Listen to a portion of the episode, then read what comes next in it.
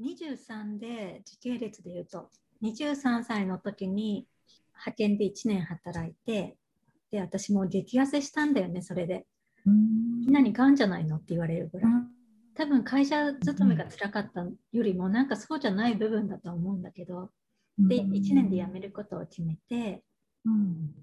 で23でトヨタで派遣をしてでその後ネパールに友達と2人で1ヶ月行ってで戻ってきて今度はトヨタじゃない別の会社で2年間働いて、うん、でカンボジアに1ヶ月行きでそこでね学校を作ってる人と出会ったのカンボジアに。で学校を作ってる人がちょうど私が戻ってきた2週間後だったか1ヶ月後だったかにワークキャンプをやるって言ったの。それで私もう一回カンボジアに行こうと思って行ってでその時にね何でもいいからプログラム自分でやってもいいよって言われて例えば歯医者さんで働いてるあの女性歯科助手さんだとしたら歯磨き教室を過去にやったよとかなんかそういうのがあって私何かやれやれるかなと思った時に自分がね子供の頃にワクワクしたことをカンボジアの子たちにも何か体験させてあげれたらいいなと思って、うんうん、であシャボン玉の中に入れるっていうのを知った時のワクワクを思い出したんですね。すごい巨大なシャボン玉を作って、でそこからシャボン玉の研究を重ね日本からシャボン玉液をあのカンボジアにねそれができるものがあるか分かん。なかったから段ボール1箱抱えてでカンボジアのね学校で大きいシャボン玉を作ったりとか変わった形のシャボン玉作ったりとかで、人が入れるの、こう、にょーん、入り口型にするやつ。あれをやったりしてたら、なんかね、隣の村やその隣の隣の村までね、魔法使いがやってきたみたいな。伝わってね、えー、本当にすごいみんな喜んでくれて、うん、それはそれですごく一つ良かったなって思ったんだけど、ネパールで写真撮るの楽しいなって思って、全く興味のなかった写真をやり始めてカメラを買ってカンボジアに行きでカンボジアに行くのを23回やったのかな。で写真展もしたりして、で写真を撮るのがすごい好きだって思ったんだよね。写真を撮って伝えるのが。でその時に、うん、そういえば私は将来世界中の人を助ける仕事がしたいって思ってた。ってことは写真を撮って何かを伝えようって思ったの。日本の人とかがまだ知らないようなこととか海外の人のことで私自身が子どもの時にすごく海外に憧れがあったようにもっともっと海外が身近になったらいいなって思ってでじゃあ私は写真を仕事にしようと思ったのに勇気が出なかったのね。高校時代と一緒。自分の好きなことをやったらダメだみたいな気持ちがまた湧いてまた派遣を3年間やるでもその途中で私それまでにもう結婚してるって思ってたの自分の人生の計画の中では。うんうんうん、だけど結婚してないしまだ私は派遣をやってると。で将来のことを考えた時に派遣じゃダメだなって思って何か手に職をつけなきゃいけないっていうふうに思ったのね。うん、でその時にふと思ったのが25ぐらいの時かなその写真が好きでやりたいって思った時に25なのに私はもう写真やるの遅いって思ったの。うん、なぜかというとすごい人たちってもう1819で専門学校に行って写真の。でその写真の仕事をしてもうとっくにやってるのに私は25から写真の勉強したら遅いしやり始めたら遅いって思った。でも30になっても同じことを思ってたのね。あの時早いのになんであの時にもう遅いって思ったんだろうって。で30になってもそうやって同じように思ってたからあれって思ってこのままいくと私は35になっても40になってもきっと同じことを思って同じようにあの時若かったなって後悔するんじゃないかっていうふうに思ったのね。うん、で私は写真を通して何かを伝えるのがすごい楽しいというか好きなんだなって思ったからそれを仕事にしたいって思った時につながったのがフォトジャーナリストだったの。うんうんうん、でフォトジャーナリストって写真を撮ってその人の言葉で海外のことだったりいろんなことをね伝えるっていうのがあったからじゃあ私は将来フォトジャーナリストになろうって思った。でフォトジャーナリストの勉強をまずしてみて東京に通ってたんだけど、で私にとってなんかすごい大事にしてたことってその昔ながらの暮らしとかその人たちが大事にしてきたものを尊重するっていうことだった。だからそういうことを自分で知りたいって思った。でそういう人たちのことを何か伝えていけたらいいなって思ったんだよね。でフォトジャーナリストの勉強してる中で沖縄に行ってで沖縄に行ったのが米軍基地のある家島だったんだけど家島に行った中で私がすごく仲良くなったのが基地賛成の人だったうん、それまでにね基地反対の人にはいっぱい出会ったし私自身も基地反対だなって思ってた。反対だったんだけど賛成の人に出会った時にね気づいたのが賛成な人たちにとってもそれがあることでどういうふうな未来を描いてるかっていうところが反対の人も賛成の人も一緒だったんだよね。それは本当に子どもたちにその子たちのためになる暮らしとかを学びとかをさせてあげたいとか沖縄らしさをこう残したままの暮らしを残していきたいとかそこにあるものを大事にしてその人たちがより良い暮らしをしていけたらいいなっていう思いは一緒でその時にねなんか単純に反対とか賛成ってないなって思ってで結局みんな求めてるとこは一緒なんだなって思った時になんかうまく言えないんだけどそういうことに気づけたのが沖縄だったなと思うんだよね。で結構私正義感が強いから自分で言うのもあれだけど自分にとっての正しいっていうもので押し付けがちになりそうなんだけどそうじゃなく見たいなって思えたし、うん、なんかそういうのもあって、ジャーナリストっていうふうにつながったのね。うん、で自然エネルギーの会社とかを取材しに行ったりとかしてたわけ。あの派遣会社を辞めてから。それが派遣会社辞めたのが2010年11月で、でその後そういう方向で進んでいこうっていうふうにいた時期で、その時に東日本大震災が起きたの。うん、で私にとっては縁もゆかりもなくて東北って東京より北なんか行ったことないしただなんかすごく何かしなきゃっていうふうに思った。でボランティアに行けるのも私みたいなね。今すぐ何か会社に行くとかもないしそういう人だったらいけるだろうと思ってそれで東北に行くことにしたの。っていうのが最初。じゃあ本当やめたタイミングっていうか、うん、ちょうど。そうだね、もう本当に。うん、で、そこから1ヶ月近く経ってようやく東北に行った。な、んでかっていうと、すぐ行こうと思えば行けたかもしれないけど、東北に縁もゆかりもないし、全く分かんない。未知の世界で、車もないし、行けないってなった時に、じゃあボランティアで行こうって思って本当に片っ端からボランティアに応募してボランティアで唯一お返事が来たのが石巻から来て、うん、で石巻のボランティア団体から来た返事で石巻に行ったんだよね、うん、1週間分の食事とかテントとか積んで石巻の専修大学のグラウンドっていうのかなそこにテント1人用のテント張って寝てっていうのでボランティアに行ったのが最初。そこで何をしていたかっていうと、最初はね、1日だけ泥出ししたの。初日はね。でも釣りの日から一軒一軒歩いて回って、まだ家にいる人いますか？とか、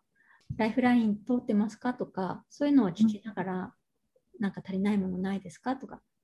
で、一軒一軒歩いて、津波の後の瓦礫の中を回っていってでそうするとね避難所にいられなくなって戻ったおじいちゃんとおばあちゃんに出会って川で水を汲んできて、家の庭で火を焚いてそこでお湯をね沸かすみたいな。でそういう人に会ったりとかあと一人娘を津波で流した方お母さんに出会ってその人にいる間毎日ね会いに通ったりとかそういうふうにいろんな人と出会った中でその中で私自身にできることって出会った人とこれからもこう関わり続けることなんだなっていうふうに思ったんだね。それで10日ぐらいでボランティア終わってでその後はねもうボランティアじゃなく個人で出会った人のもとにずっと通ってた。うんうんうん、でその中で私がフォトジャーナリストじゃないなって思ったきっかけは津波の後のね様子とかをまあ撮ったりもするんだけどその時にあのたまたま出会った女性が私の知り合いみんなハワイに行ってるんだっていう。で何を言ってるんだろうなって思って聞いてたら津波で家も家族も全部流されたってことだったのかなって思ったんだけど、すっごいもう、まあ、当たり前なんだけど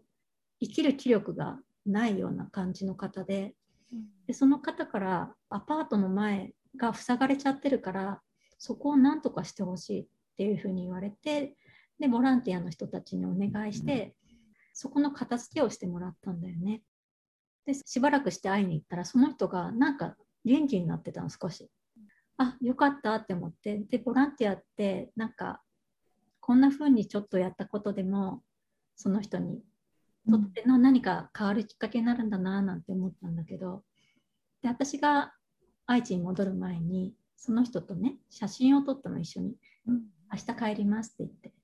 その時その人と笑顔で写真を撮ったんだけどでその写真をその方に送ってあげたらお返事が来て私はもう全て流されちゃって何にもないけれど新しいアルバムの1ページ目はこの写真から始まりますっていうふうにお手紙をくださったのねその人が。でその時に私って多分何かをただ伝えたいんじゃなくてその撮った人が笑顔になったりとかそれできっかけに何か変わるようなことに関わりたいんだなって思ったしただただ辛いっていうものじゃなくそこにある暮らしだとかそういうものを伝えたいんだなっていうのはすごく感じた。例えば戦地とか戦場カメラマンとかもいると思うけど私が伝えたいなって思ってたことはそういうリアルな現状の部分じゃなくそこにある暮らしを伝えたいなって思ってたからフォトジャーナリストだけど私はそのただただ辛いものを伝えたいんじゃないんだなっていうのを気づけたきっかけがそれだったかな。でその後にそれでもフォトジャーナリストの学校にはあれはいつだったかな2011年の7月に有名なジャーナリストさんのワークショップがあったから参加してて、で私は石巻のおじいちゃんとおばあちゃんのところに通ってたからその2人って子供が全くいなくて2人だけの夫婦なんだけど、うんうん、で全壊した家の2階に住んでてで私はそこになぜか住みながら一緒にいたんだけど、うん、ちゃんとおばあちゃん。なんで気づいたらね娘みたいに可愛がっていたんだね。うん、でそのおじいちゃんやおばあちゃんと一緒に暮らしてることを写真に撮ってたからそれを見てもらった時にそのおじいちゃんがすごい笑顔で写ってる写真があるでもその背景にあるのは瓦礫の山なのね。すごい瓦礫があるけどそこの中でおじいちゃんたちにとってはそれが日常になってて、うん、でどんなことがあってもその中で暮らしが続いてるんだなっていうところを感じたから、うん、その写真は見てもらったのねその有名な方に、うん、そしたらその写真はダメだと。なんでダメなのかっていうとかわいそうに見えないからって言われた。もっともっと大変そうな写真じゃないとダメって言われて、うん多分ね、まあ、その人の意図からすると震災のことを伝えるんだったらそういう写真じゃないとっていうところはあると思うし、うん、写真の出来栄えとしても別にただのスナップ写真だからすごい上手なとかそういうものでもないと思うからまあそういうアドバイスをしてくださったと思うんだけど、なんか私はそういう写真を撮りたいわけじゃないんだっていうのははっきり分かった。うんうんうんうん、だからねなんとそこで私はウェブの勉強をすることにしたうん、で東京に出て行って、うん、でウェブの勉強をして写真を撮ってホームページとか何か作ったら今後お店をねやる時にホームページが必要だなって思った。ら私がそれをお手伝いできるかなとかなんかそういう何かを伝えたいと思った時にホームページって大事だなって思ったからそれで別の勉強をして、でボランティアでずっと東北に通ってたけどボランティアじゃダメだなって思ったの。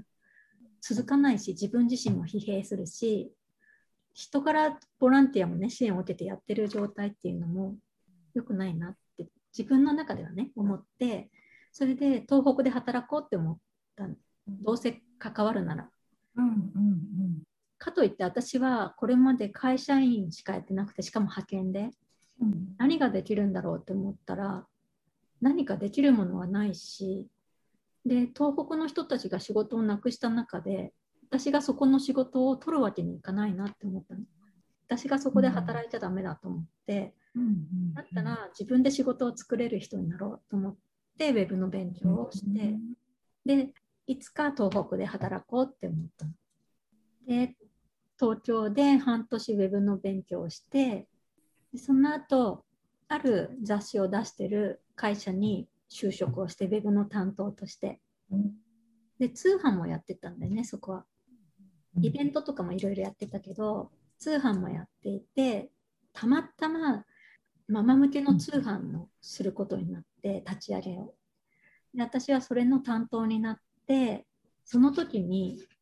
ちょうど東京で福島のお母さんと東京のお母さんをつなぐ親子フェスみたいなのをやってて。で知り合いがやってたから私行ったんだけどお母さんたちがねアクセサリーとか作ってなんか販売したりとかねしてる中で1人おばちゃんが刺繍を売ってるの。あの文章の詩ね、うんうんうん、刺繍を売っていてそれが福島の仮設住宅の自治会長さんが書いた詩集だったの。うん、なんだかわかんないけどそれに惹かれて買って家に帰って読んだらすごくその人に会ってみたいって思ったのね。本当になんだか感動して感動ではないけどなんだろうね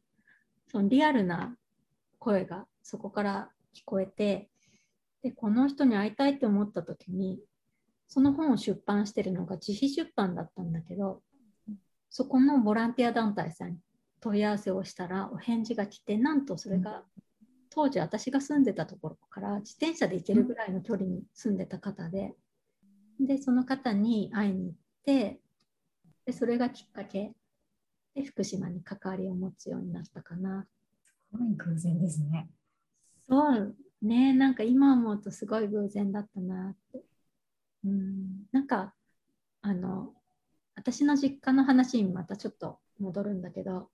私ふるさとを離れてみてあんなにね閉塞感を感じて嫌だったのにすごい好きだったんだよね。自分の地元が。四季がはっきりしてて春夏秋冬いろんな季節をね感じられておじいちゃんおばあちゃんたちがずっと大事にしてきた暮らしがあってで伝統芸能があってっていうで風景も好きだったしっていうことをどんどんどんどん自分で感じていった中でちょうどね I ターンしてきた人たちがおじいちゃんおばあちゃんの聞き書きをしてくれて本にしてくれていたものがあったのね。でうちの祖父も亡くなる前にそれに取材を受けて載ってるんだけどその聞き書き本ができたことでそれをきっかけにねおじいちゃんおばあちゃんたちが自分たちの何でもないことがすごいことなんだっていう自信につながったりとかあとはそれをきっかけにねみんなが知らないことを知れたりとかあとその本をプレゼントしたいって思ってまた関わりのある人とかにねプレゼントしたりとかそういういろんなものが生まれていたから、まあ、聞きかけっていいなって思ったのとおじいちゃんおばあちゃんのそういう話とかをまとめれたらいいなっていうふうに思ったことがあったんだけど震災が起きた時に避難してふるさとを離れた人たちに津波原発事故のその当時の話を聞くことは多かったんだけどそれよりもっと前の暮らし自分たちの暮らしを聞きたいなって思ってでそういうものをまとめれたらいいなってそしたらその将来そこで生まれ育つ予定だった子たちが自分のおじいちゃんおばあちゃんご先祖様とかがどういう暮らしをしてきたんだなとか知るきっかけになったらいいなっていうふうに東北に行ったらそういうことをやりたいなっていうふうに思ってでその時にね仮設住宅の自治会長さんの刺繍に出会ってその人に会いに行った時に、私はこういうことをやりたいんですっていうふうにその方に伝えたらあぜひやってほしいっていうふうに言われてでその時90歳のおじいちゃんとおばあちゃんの夫婦を紹介してくれて私はその人のもとに何回か通ってお話を聞いてたんそしたらねおじいちゃんたちがすごい一生懸命話をしてくれるで私はそれをまとめたいなと思って話を聞いてたんだけどなんかこのままおじいちゃんおばあちゃんたちもう90だからこうもう残り少ない命だのはもう間違いないしもっともっと身近で聞きたいなって思った時によし福島で働こうってその時に思ってそこから仕事を探していってちょうど募集してるのがあったの。で応募したんだけどまだ避難してる人ばかりがいる地域でのコワーキングスペースをの運営をされてる方だったから、そこに女の子1人でいることもあるうんうんそういう時に何があるかわからないからちょっと女の子は今回はダメなんだっていうふうに言われてそれでダメで今度飯舘村っていうところのお仕事があったからそこに申し込んだらもうそれは決まっちゃったんだって言われて。うん。で決まっちゃったけど私が関心のありそうなことをやってる人がいるからちょっと紹介するよって言われてたまたまその言いたてのお仕事をされてた方が福島大学の教授だったんだけど関わってたのが。でその福島大の教授の方が別の方を紹介してくれたの。うん。でちょうど当時東京に住んでたんだけど私は品川までその先生と2人で説明に来てくれてで当時やってたのがねふるさと学級言いたてっていうので今はもうないんだけど言いたてのおじいちゃんおばあちゃんとかそういう方を先生に村民がまあ習うと。なんであの仮設住宅とかみんなバラバラになってるけどその中でふるさとのことを一緒に学びながら何かをする時間を作るっていうのでお料理教室だったりとか歴史を学ぶとかなんかいろいろあったのね。でそういうことをされてる先生だったんだけど説明を受けてで明日から来てくださいっていうわけ。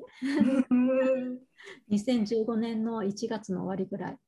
うん。でちょうど私1月で仕事終わるから行けることは行けるけどそそんな急に言われてもっていうねところはあって、で1週間だけ待ってくださいって言って1週間後に福島に行くっていうことになったんだね。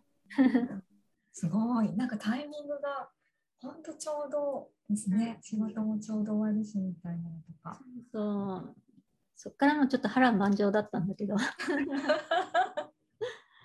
ていういうのが福島に行くまでのうんというか流れでその後私福島大学に勤めるんだけどその最初行ったきっかけっていうのはサテライトオフィスでそのプロジェクトをやるために行ってるから福島大の職員なんだけど違う場所で違うことをやってたんだけどうんうんその先生のもとでお仕事に行ってで1ヶ月間私家がなかったの。福島に。はいはいはいはい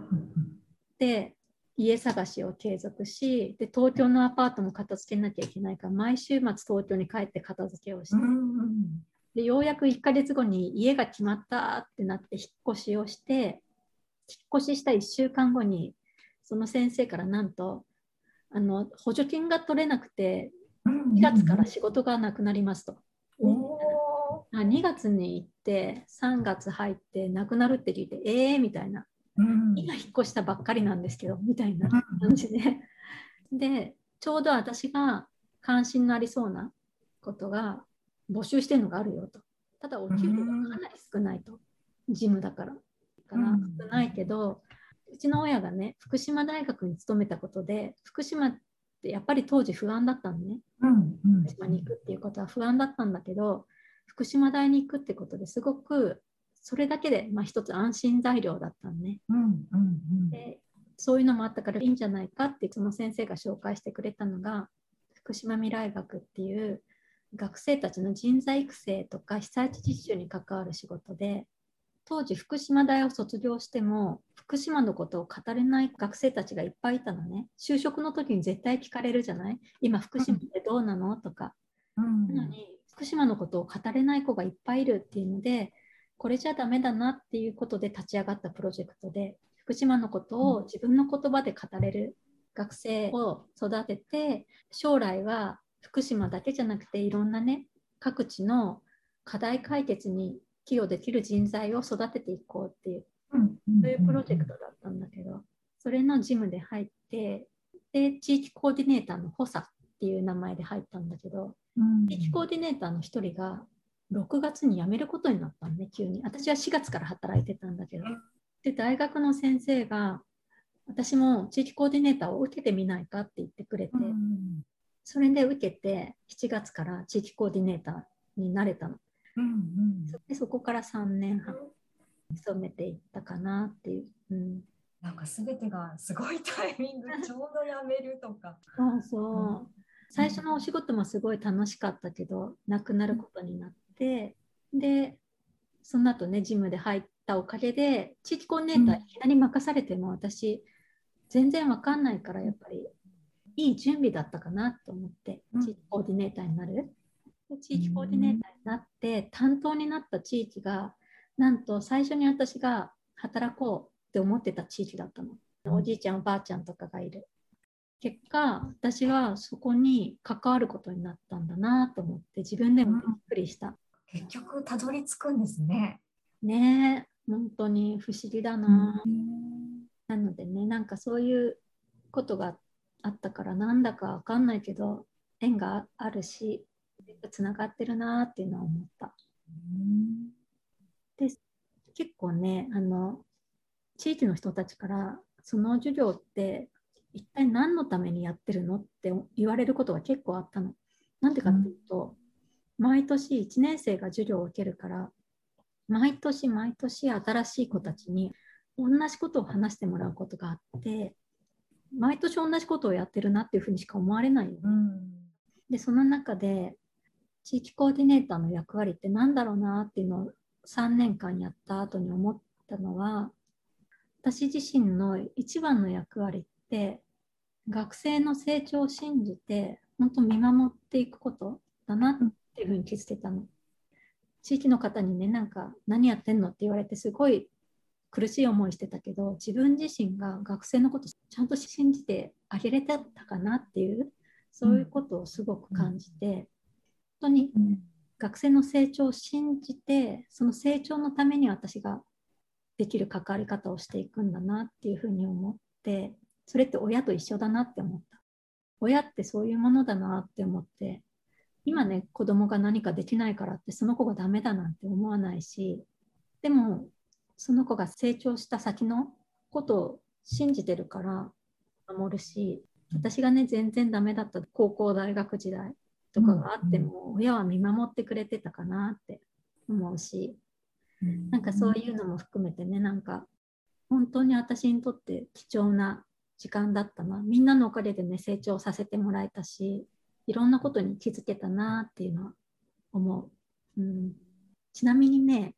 あの中学の時に私の発表した夢をねお母さん恥ずかしいって言ってたけど実は30手前ぐらいかな。20、20後半ぐらいの時にうちの父親からねあの時本当に誇らしかったんだよ、みんなにすごいって言われてって言われたの、それもっと早く知ってたら違うかって言って